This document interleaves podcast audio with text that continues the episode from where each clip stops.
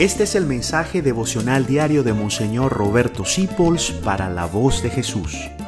Queremos que la sangre de Cristo no se derrame en vano. Paz y bien en nuestro Señor Jesucristo. Gracias San Juan Pablo II por regalarnos estos misterios luminosos que nos hacen tanto bien. El de hoy es desbordante. La proclamación del reino. Yo lo llamo el misterio variadito. Pues aquí puedes pensar en los milagros de Jesús cómo la mujer le tocó el manto y se curó, cómo resucitó a la hija de Jairo, cómo resucitó al hijo de la vida de Naín, cómo curó a Bartimeo.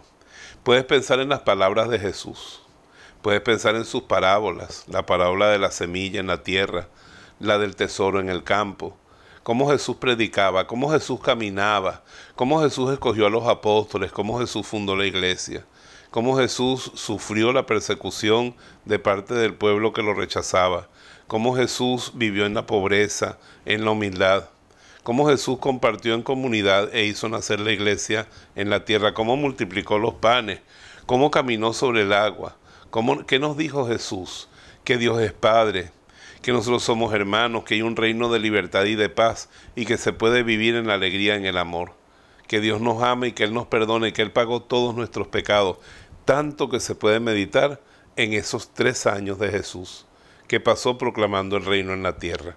Te invito a rezarlo con mucha devoción y a pedir en él por mí y por todos los que proclamamos el reino. Que llevemos una vida tan santa y seamos unos canales tan puros, que llevemos mucho la palabra de Dios y que seamos capaces como Jesús hasta de hacer milagros para gloria del Padre.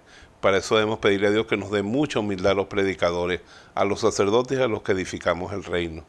Que Dios los bendiga siempre. El que reza por la programación del reino es un socio de Jesucristo. Te bendigo en el nombre del Padre, del Hijo y del Espíritu Santo. Amén.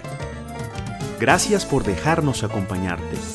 Descubre más acerca de la voz de Jesús visitando www.lavozdejesús.org.be. Dios te bendiga rica y abundantemente.